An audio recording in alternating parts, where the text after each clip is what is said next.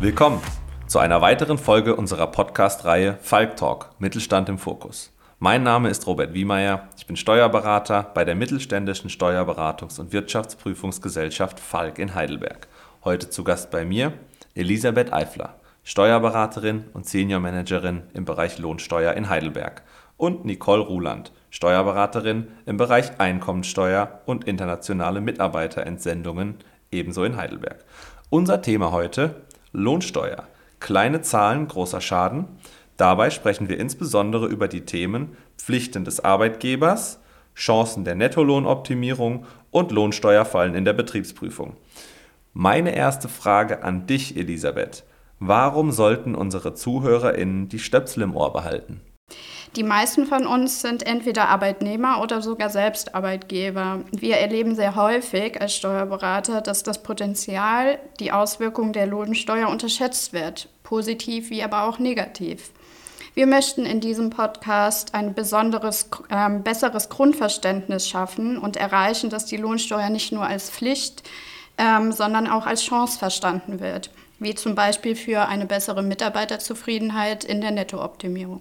Nicole, weshalb erfährt die Lohnsteuer denn aus Sicht der Finanzverwaltung eine so große Bedeutung?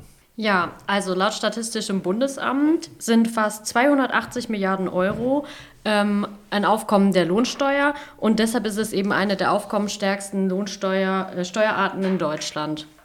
Die Einkünfte aus nicht selbstständiger Arbeit, also bei Arbeitnehmern, ähm, wird durch den Abzug vom Arbeitslohn erhoben und somit eben auch grundsätzlich von jedem Arbeitnehmer bezahlt.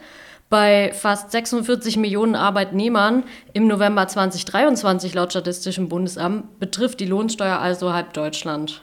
Ja, wäre es denn hier nicht denkbar, dass jeder Arbeitnehmer eigenverantwortlich seine persönliche Einkommensteuerschuld einmal im Jahr selbst zahlt? Weshalb treffen den Arbeitgeber hier denn überhaupt Pflichten? Ja, also im Grundsatz ist eben jeder inländische Arbeitgeber laut Gesetz zur Anmeldung und Abführung der Lohnsteuer seine Arbeitnehmer verpflichtet und haftet da auch für die richtige Abführung. Schuldner der Einkommensteuer ist aber trotzdem der Arbeitnehmer. Das bedeutet, dass der die Steuer auch grundsätzlich trägt. Das wäre allerdings jetzt zum Beispiel im Fall von einer pauschalen Lohnversteuerung nicht der Fall. Hier ist der Arbeitgeber der Schuldner der pauschalen Lohnsteuer. Aber die Lohnsteuer dient eben auch zu einem großen Teil zur Deckung des Finanzbedarfs des Staates, zum Beispiel zur Finanzierung von Sozialabgaben, Infrastruktur oder Institutionen. Und da macht es eben auch Sinn, dass diese regelmäßig pro Arbeitgeber gesammelt, erhoben und abgeführt wird. Und der Gesetzgeber hat bei einer monatlichen Abführung eben auch einen besseren Überblick über die Summe der Einnahmen der Lohnsteuer. Und auch für den Arbeitnehmer ist es planbarer, ähm, und gegebenenfalls auch besser, als einmal im Jahr eine riesige Summe zahlen zu müssen. Jetzt hast du zum Eingang deiner Ausführungen gesagt, inländischer Arbeitgeber. Könnte man diese Abzugsverpflichtung umgehen, indem man in Deutschland Arbeitnehmer beispielsweise über eine ausländische Gesellschaft einstellt? Wie verhält es sich dann mit Entsendungen von ausländischen an inländische Gesellschaften? Ja, äh, das ist natürlich eine gute Frage. Ähm, ja, auch ausländische Arbeitgeber können da unter bestimmten Voraussetzungen verpflichtet sein. Das muss man dann allerdings im Einzelfall prüfen, ähm, beispielsweise ob es einen Vertreter im Inland gibt oder auch einen sogenannten wirtschaftlichen Arbeitgeber im Inland. Der wäre dann auch zum Lohnsteuerabzug verpflichtet, also kann man das nicht so einfach umgehen. Da könnten wir jetzt wahrscheinlich noch eine eigene Folge dazu machen, weil das Thema würde, glaube ich, den zeitlichen Rahmen jetzt äh, sprengen. Ähm, aber vielleicht noch anzumerken, neben der Lohnsteuerabzugsverpflichtung hat der Arbeitgeber regelmäßig auch eine Verpflichtung zur Abführung der Sozialversicherungsbeiträge. Und die erfolgen auch, ähm, auch im Rahmen der Entgeltabrechnung. Und in dem Zusammenhang wollen wir dann aber auch auf jeden Fall nochmal darauf hinweisen, dass wir uns als Steuerberater nur mit der Lohnsteuer befassen. Und die Sozialversicherung ist wiederum ein ganz eigenes Thema, Themenfeld, welches dann nur von Rechtsanwälten beraten wird. Angenommen, es besteht jetzt dem Grunde nach eine Verpflichtung zum Abzug beim Arbeitgeber. In welchem Turnus sind denn dann die Lohnsteueranmeldungen prinzipiell einzureichen? Genau, also hier schaut man eben auf die Höhe der anzumeldenden Lohnsteuer. Das kann monatlich, quartalsweise oder auch jährlich erfolgen. Ähm, die Anmeldung und Überweisung der Beträge ans Finanzamt muss bei einer monatlichen Anmeldung bis zum 10. des Folgemonats erfolgen. wenn die Lohnsteuer im vorangegangenen Jahr in Summe mehr als 5000 Euro betragen hat. Das ist schon bei ziemlich vielen Firmen der Fall. Ähm, darunter kann man eine vierteljährliche Anmeldung machen, wenn es zwischen 1080 und nicht mehr als 5000 Euro ähm, die Lohnsteuerhöhe ist. Und darunter kann man auch eine jährliche Anmeldung machen. Da allerdings noch der Hinweis, ähm, das gilt nur für die Lohnsteuer, diese Grenzen. Die Sozialversicherung muss grundsätzlich monatlich abgeführt werden. Und mit welchen Strafen ist zu rechnen, wenn diese Verpflichtung verletzt wird? Ja, also der Arbeitgeber hat eben, wie schon gesagt, die äh, Pflicht, eine vollständige und auch richtige Lohnsteueranmeldung abzugeben. Wenn jetzt gar keine Lohnsteueranmeldung abgegeben wurde oder diese verspätet abgegeben wird, fallen eben wie auch bei anderen Vorgängen im Steuerrecht zum Beispiel Verspätungszuschläge an oder es werden auch Zwangsmittel durchgesetzt. Dazu können eben auch Bußgelder oder sogar strafrechtliche Sanktionen drohen bei einer leichtfertigen Steuerverkürzung oder Steuerhinterziehung. Gibt es da jetzt vorbeugende Maßnahmen, die ergriffen werden können, um sich beispielsweise dem Vorsatz oder der groben Fahrlässigkeit, von, dem du, von der du gerade gesprochen hast, zu entziehen? Ähm, ja, also grundsätzlich muss eben die abrechnende Person für die Lohnabrechnung, der müssen eben alle Informationen vorliegen, ähm, damit eben auch eine korrekte und vollständige Lohnsteueranmeldung durchgeführt werden kann. Das kann man beispielsweise in der Praxis auch mit einem Text-CMS-System oder mit Prozessbeschreibungen gewährleisten. Dabei muss man natürlich aber wie überall im Steuerrecht auch darauf achten, dass das eben auch tatsächlich umgesetzt wird und nicht nur formal besteht. Elisabeth, kommen wir zur Frage, wie sich die Lohnsteuer im Einzelfall ermittelt. Welche Gehaltsbestandteile unterliegen denn der Lohnsteuer? Ja, die Bemessungsgrundlage für die Lohnsteuer ist der steuerpflichtige Arbeitslohn, welcher wiederum in Barlohn oder Sachlohn untergliedert werden kann. Und weshalb ist eine solche Unterscheidung in der Praxis von Bedeutung? Die Unterscheidung in der Praxis ist von be hoher Bedeutung, da für den Sachlohn besondere Vorschriften, beispielsweise für die Bewertung des Sachlohns, die Pauschalierung oder auch äh, bestimmte Freigrenzen gibt die bei der Geldleistung, also bei dem Barlohn, in der Regel nicht so häufig vorkommen. Und anhand welcher Kriterien wird jetzt zwischen Geld und Sachleistung unterschieden? Die Abgrenzung zwischen Barlohn und Sachlohn wurde 2020 gesetzlich geregelt. Davor war es immer nur eine Finanzverwaltungsmeinung.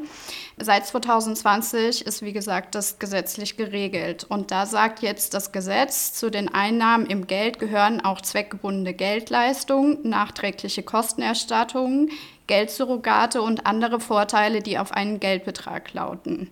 Mhm. Mit der gesetzlichen Definition wird also festgeschrieben, dass die genannten Punkte grundsätzlich kein Sachbezug mehr sind, sondern Geldleistungen. Das führt dazu, dass die Übergabe von Geld an den Arbeitnehmenden, auch wenn es eine zweckgebundene Geldleistung für einen Sachbezug darstellt, steuerpflichtig ist. Ebenso sind nachträgliche Kostenerstattungen jetzt auch Barlohn und sind ab dem ersten Euro steuerpflichtig und die sogenannte Freigrenze ist nicht anwendbar.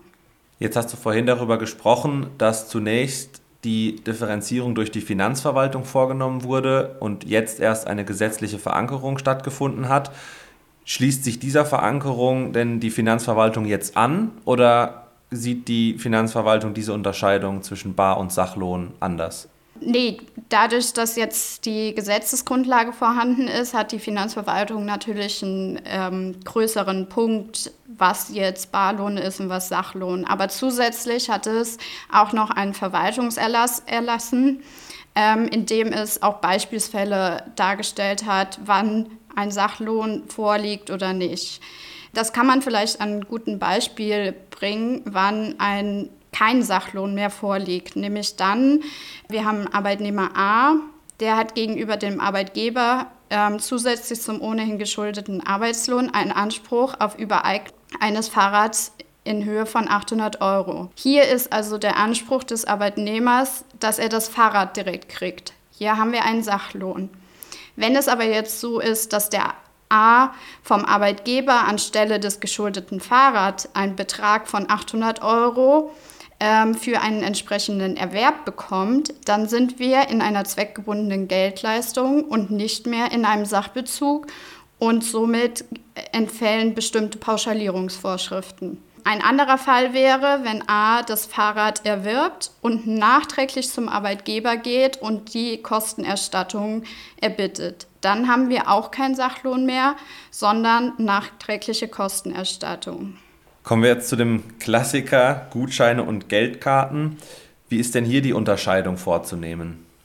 Ja, hier ist nochmal ähm, zu unterscheiden zwischen habe ich einen Gutschein, der unter das Zahlungsdienstaufsichtsgesetz fällt oder nicht. Wenn es die Kriterien des Zahlungsdienstauf Dienstaufsichtsgesetzes, also die ZAK, sehr schwieriges Wort, erfüllt haben, dann ist ab 2022 liegt weiterhin ein Sachlohn vor.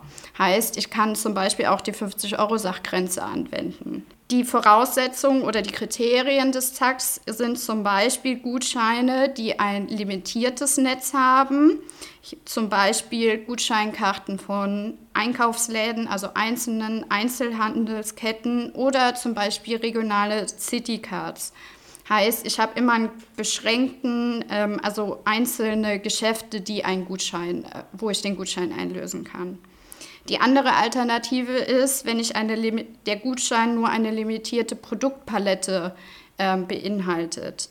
Heißt, wenn ich eine Tankkarte habe, wenn ich alles nur über den Gutschein einlösen kann, was mit dem Auto sich bewegt. Oder wenn ich einen Gutscheincard für einen Buchladen kriege oder für die Beauty- oder Fitnesskarten. Dritte Alternative, die kommt aber nicht ganz so oft vor, das ist das Instrument zu steuerlichen und sozialen Zwecken. Vielen Dank euch beiden bis hierhin.